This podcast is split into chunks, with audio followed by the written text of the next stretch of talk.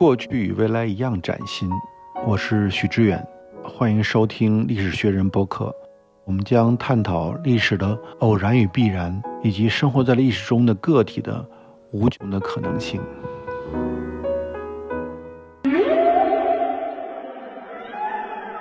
各位听友，大家好，欢迎来到由单向街基金会和历史学人联合推出的播客空间。我是庄秋水啊，今天和我聊天的是一位特别年轻的学者，叫许祥云。嗯，嗨，大家好。我跟祥云认识很多年，但是我们俩从来没有见过面。用以前的话说叫网友，但我一直关注他研究的一些东西。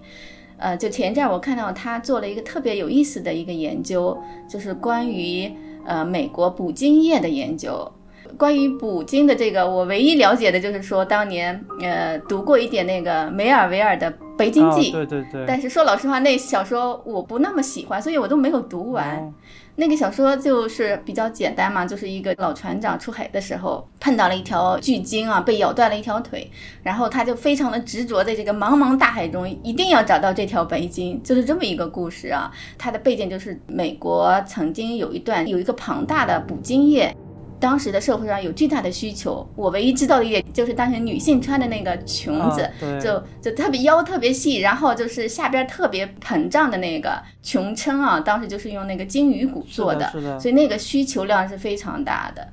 那我就想就问，就是当时这个题目触发你兴趣的点在哪里呢？其实我对这个问题感兴趣，也跟你非常类似。当时也有看到一篇文章，正好就是写这个问题的，主要就是说这个美国捕鲸业的发展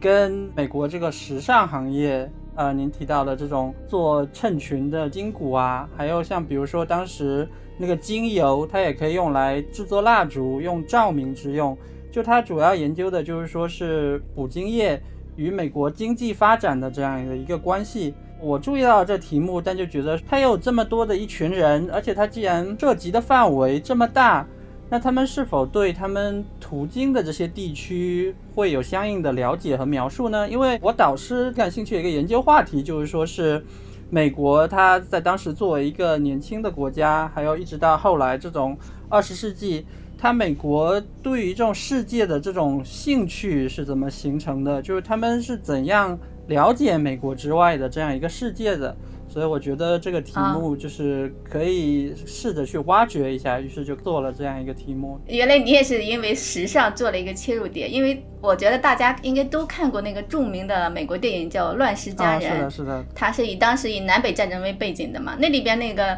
郝思嘉。呃，他就穿着那个巨大的裙撑，就是就是用当时的一个金鱼骨做的那个裙撑。是的，是的。那你可以就是给介绍一下这种十八、十九世纪美国捕鲸业的一些概况吗？啊，美国他们的这个捕鲸业，它起先早些年是在近海，就是说是沿着那个英属北美十三殖民地的这个海岸线发展的这样一个捕鲸业，但是随着它近海岸鲸鱼的这样一个枯竭呢。它接下来就开始转向大洋的深处了。美国捕鲸船开始往更深的海域活动，他们会南下那个拉丁美洲地区，尤其是沿巴西的这一块大西洋的海域。然后之后呢，又绕过合恩角，会进入南太平洋海域。到了十九世纪二十年代的时候呢，美国捕鲸业它的足迹已经到达了日本的海岸了。所以说。呃，随着捕鲸业这样一个繁荣的发展呢，这一时期美国对于世界的了解和他们所涉及的地点也是越来越广泛、越来越远的。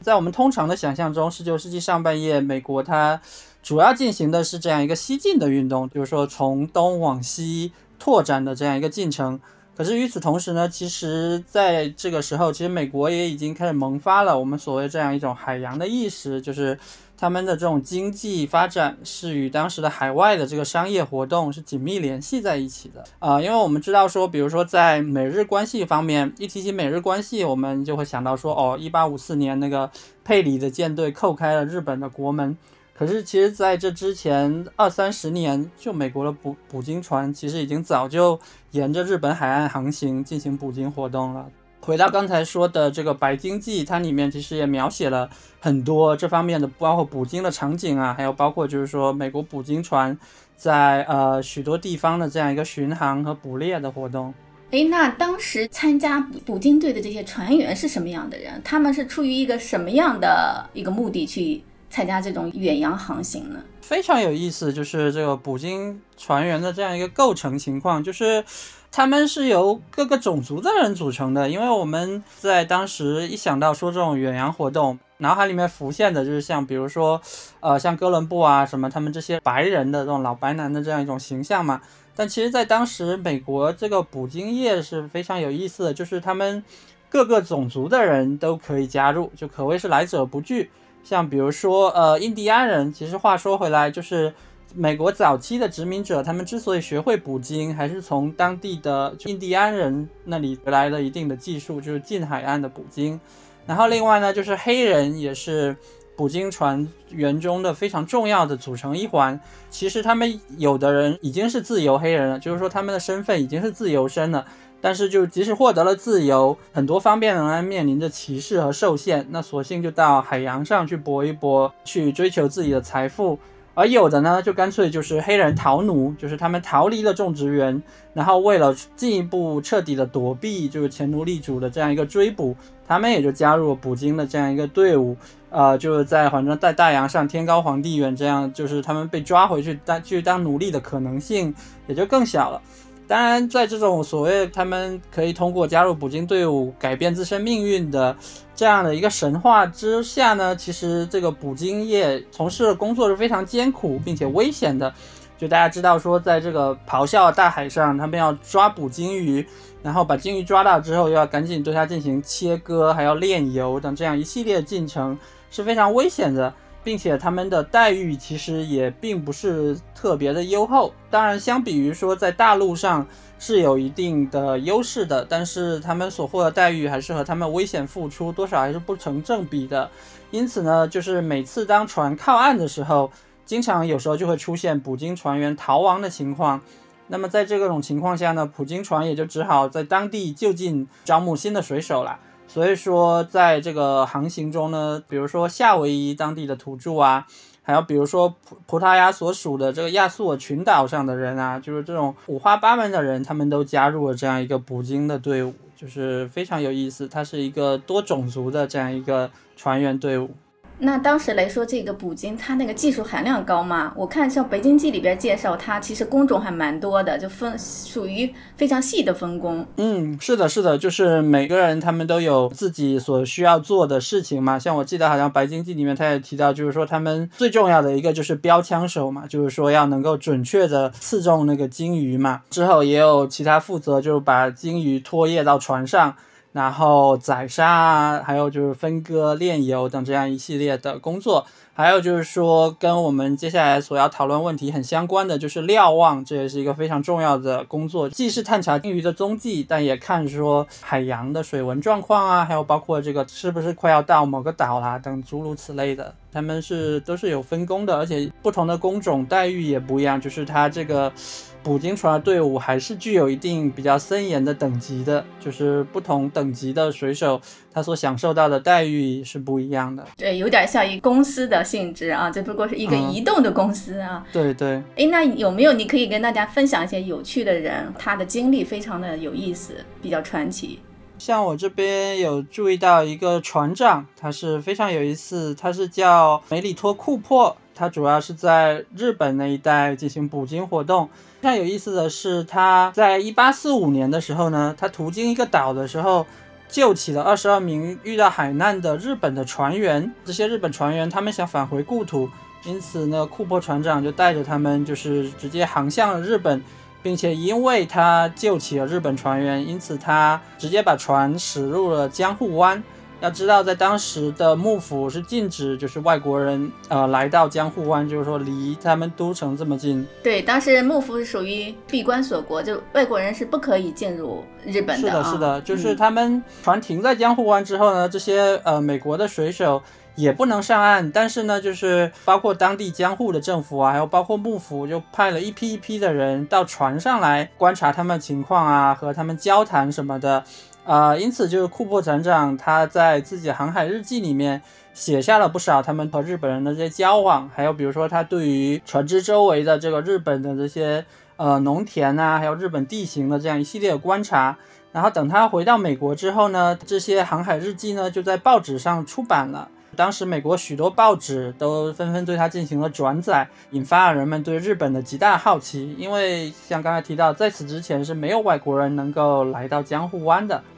然后另一个比较有意思的人是叫做约翰罗斯布朗，他以前担任的是记者，但是可能觉得说在路上的生活有点过于无聊了，其实就是真的有一点点像《白鲸记》里面的主人公，因此决定到海上去冒险转一转。他跟着捕鲸船，就是也是游历四海啦，然后记录下了许多那个捕鲸船船员里面队伍的这样一些内幕吧，就像他们不同人所面临的这种剥削啊。啊，还有他们相应的这个捕鲸活动，然后也记录下了他所途经的这样一些岛屿的风土人情的情况。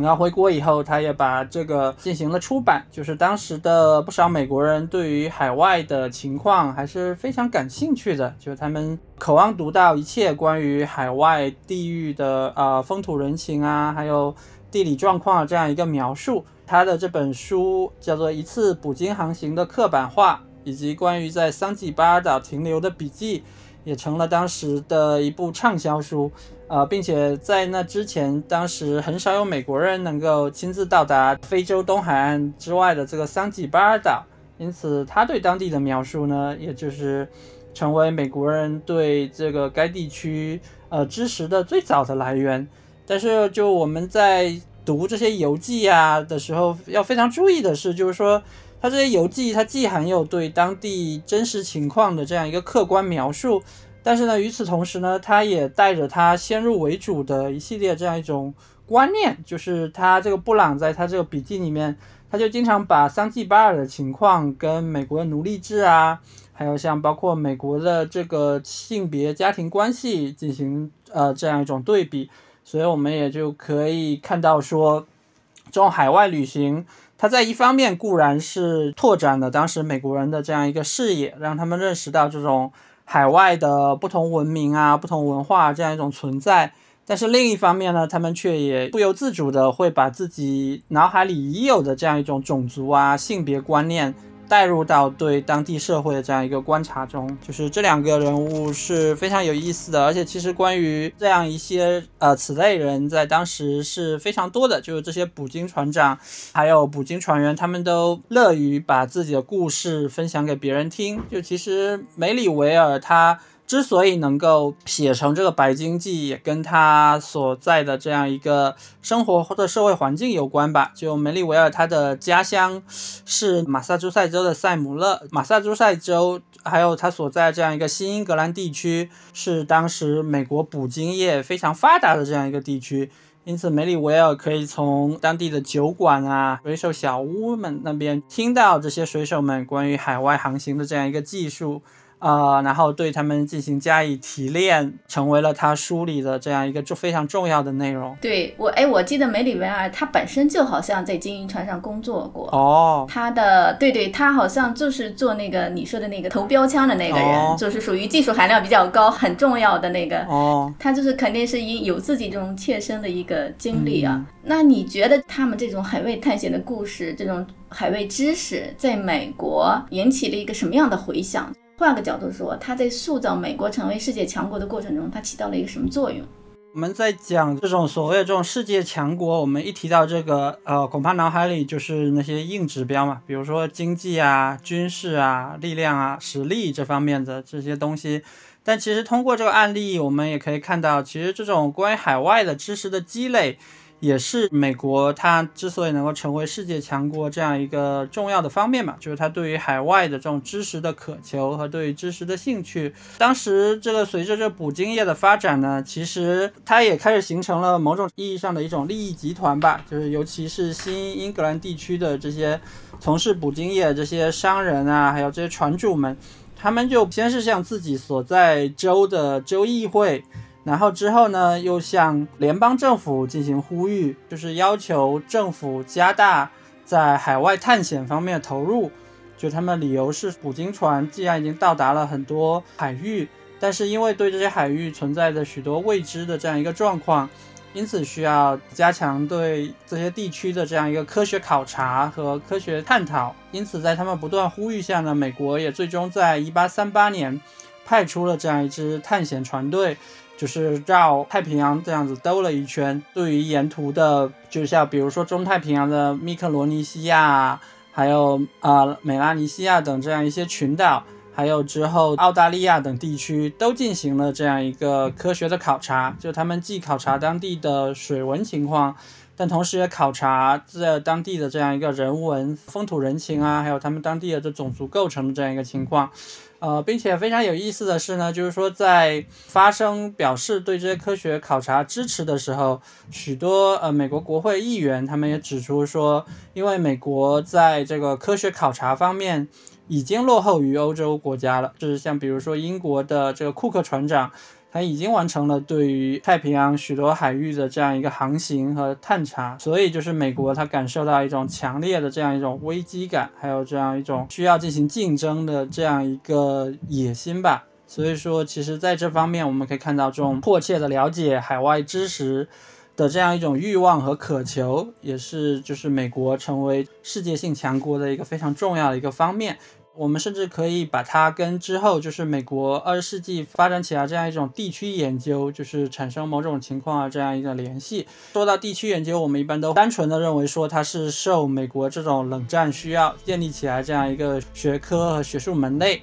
就是强调它的这样一种功利性和霸权在里面所扮演这样一个角色，但其实我们可以看到，在某种情况下，它也有这样一种学术团体，他们自己发的了解海外知识和海外风土人情的这样一种渴望。对你说的没错，我所知道的就是说，像美国还有一支就是传教士，对，传教士他也是去。海外，然后就是他会写很多的信，比方说长老会配往世界各地、配往中国的这些传教士，要定期给他写信来汇报他在当地的观察和他的就是比方传教的一些状况。嗯，这客观上其实也形成一个很大的一个海外知识的一个来源。嗯，对对，你说的非常对，就是这个也是现在我们学界研究的这样一个热点吧。就是因为以前一提到传教士，大家一般就会强调。他们所带有的这样一种偏见啊，这样一个情况，但其实现在学者也会强调说，他们在传教同时，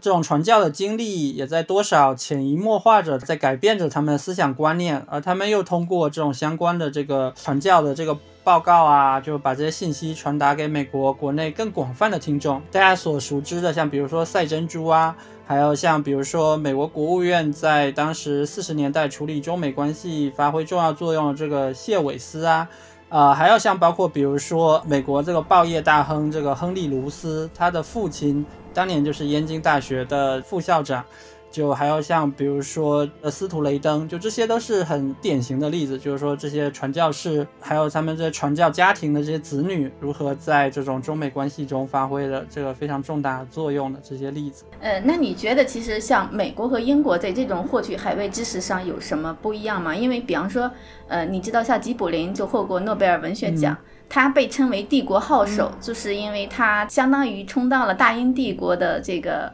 号手的那个感觉啊。他在印度很多年，然后他写了很多的诗歌和很多的呃文学作品，都是展示了这种大英帝国的这海外拓展，特别那个激昂，就是鼓励大英帝国的殖民一代、殖民二代、殖民三代要加强他们的认同感，对这种帝国的认同感。但是同时，呃，他又深知这种帝国的不可持续性啊。你应该知道，就是说在最高分点，就是维多利亚继位六十年的那个庆典，一个非常盛大的庆典。当时就《泰晤士报》他登了一些英国人的祝贺信，但是在祝贺信上又刊登了吉卜林的一首诗，那首诗其实就像一个预言性的，就说预言了这个帝国的解体。啊，那那你觉得英国和美国这种获取海外知识上有什么异同啊？觉得很重要的一个差异吧，就是觉得其实。在英国，因为它这种有更多的这样一个海外殖民地，所以它体现出了相当程度的这种组织性吧，就是派驻当地殖民地的这样一种官僚吧，还有军队，他们要定期把报告发回国内嘛。而与之相比呢，就是美国，它是到比较晚的时期才正式涉足海外殖民地这一块的，因此在相当长的时期内。他们所获取的海外信息，主要都是通过这些非官方的这些人士，比如说游客啊，还有这种商人啊、冒险家啊，诸如此类这样一种非官方的这样一一些人，他们以这种非正式的方式，把所在国的情况写下来，然后发回到美国国内。就是我前面跟我导师聊天的时候才知道，说英语里面就是说关于这种中国专家，他们有这样一个说法，叫做 China hands。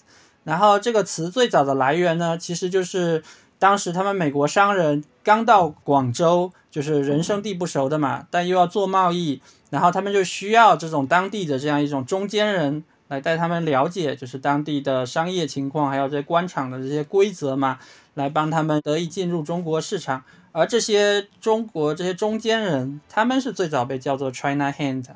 就非常有意思哦，原来是这样啊！哎，我觉得你这说的这个让我想起，其实最近正好是奥威尔诞辰一百二十年嘛。那奥威尔他在缅甸，他也是做过殖民地的官员，所以他对当地的观察就跟这种旅行者和待的时间不长或者出于商业贸易的人，可能就是感受完全不一样。所以奥威尔他在缅甸，他写缅甸岁月，他会有一个很深的反思，对于殖民地的文化。殖民者和殖民地人民之间的那种纠葛，会有很深的一个描绘啊！哎，就是说到这个官方和非官方，比方说我们十九世纪，我们中国晚清相当于一个海外知识大爆发的时候。可以这么说啊，就因为当时就是长期我们属于就是说跟海外没有很多的来往嘛。待到晚清的时候，到一八七六年的时候，第一个驻英公使就是那个当时郭松涛那个使团驻去英国，然后后来到陈来宾和荣闳他们去美国和那个拉美的很同时兼任几个国家的公使啊。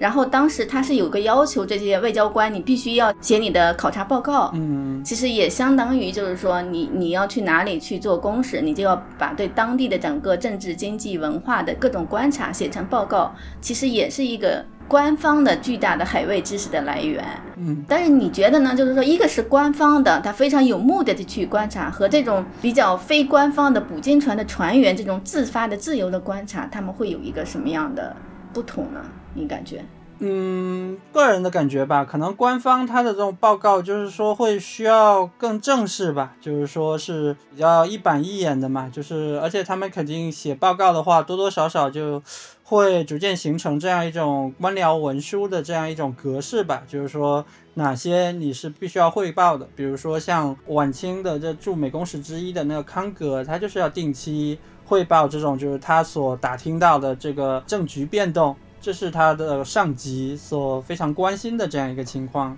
就是在这些官方代表之外的这样一些人，他们的观察可能就比较随意一些，就是说他们更民间，对他们接触到的也就是当地的这样一个情况，然后他们感兴趣的也就是可能当地的这样一种风土人情啊等这样一些这种比较中下层的这样一个情况，而且就是甚至会。带有一些比较猎奇的色彩，在这种民间的这个报道中都会比较浓重一点。当然，这些官方代表就是我们看他的报告是一方面，但是如果他们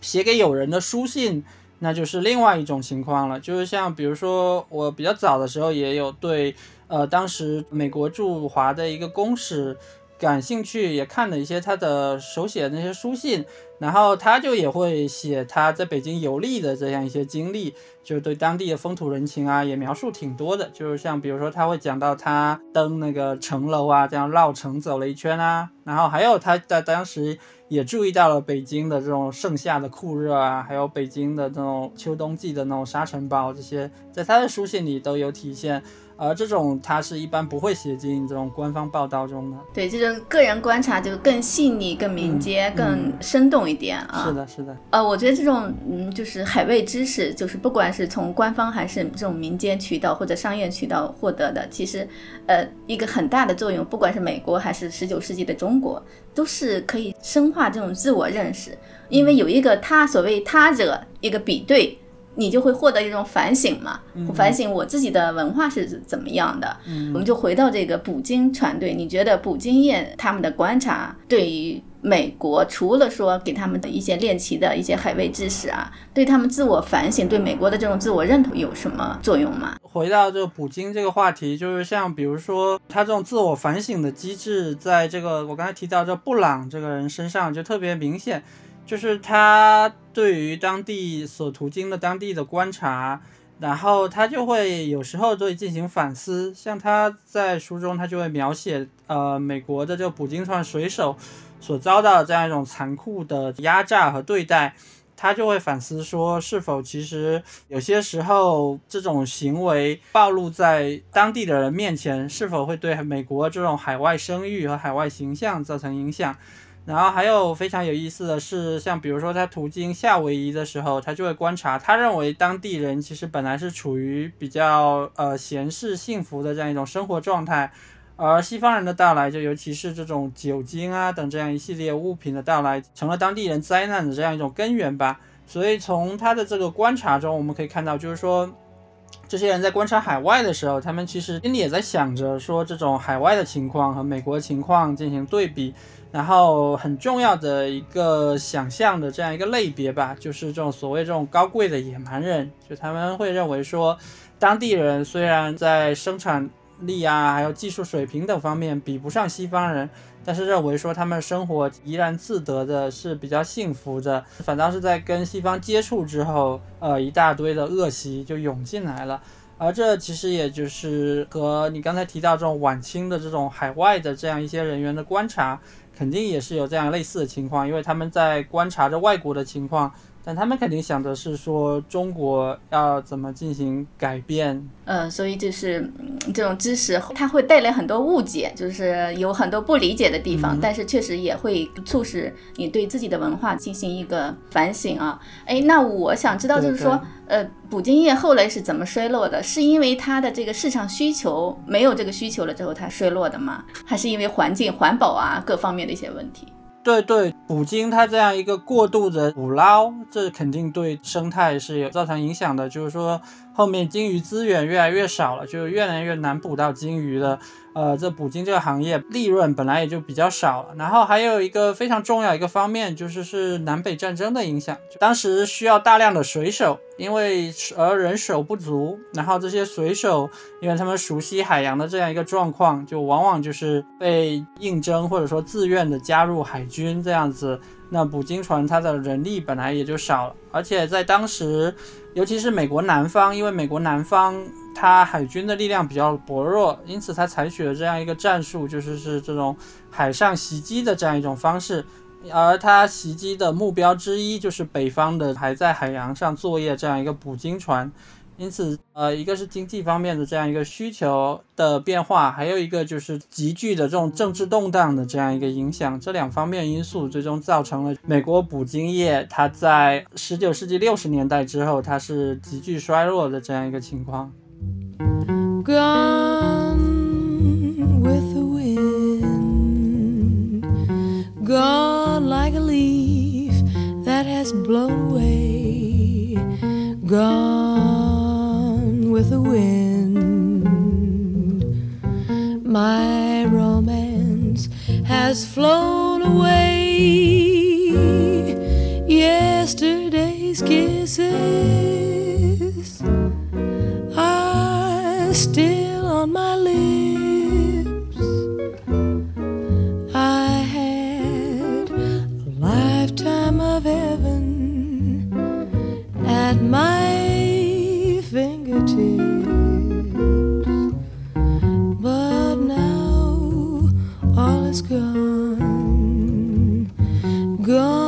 Is the rapture that thrilled my heart.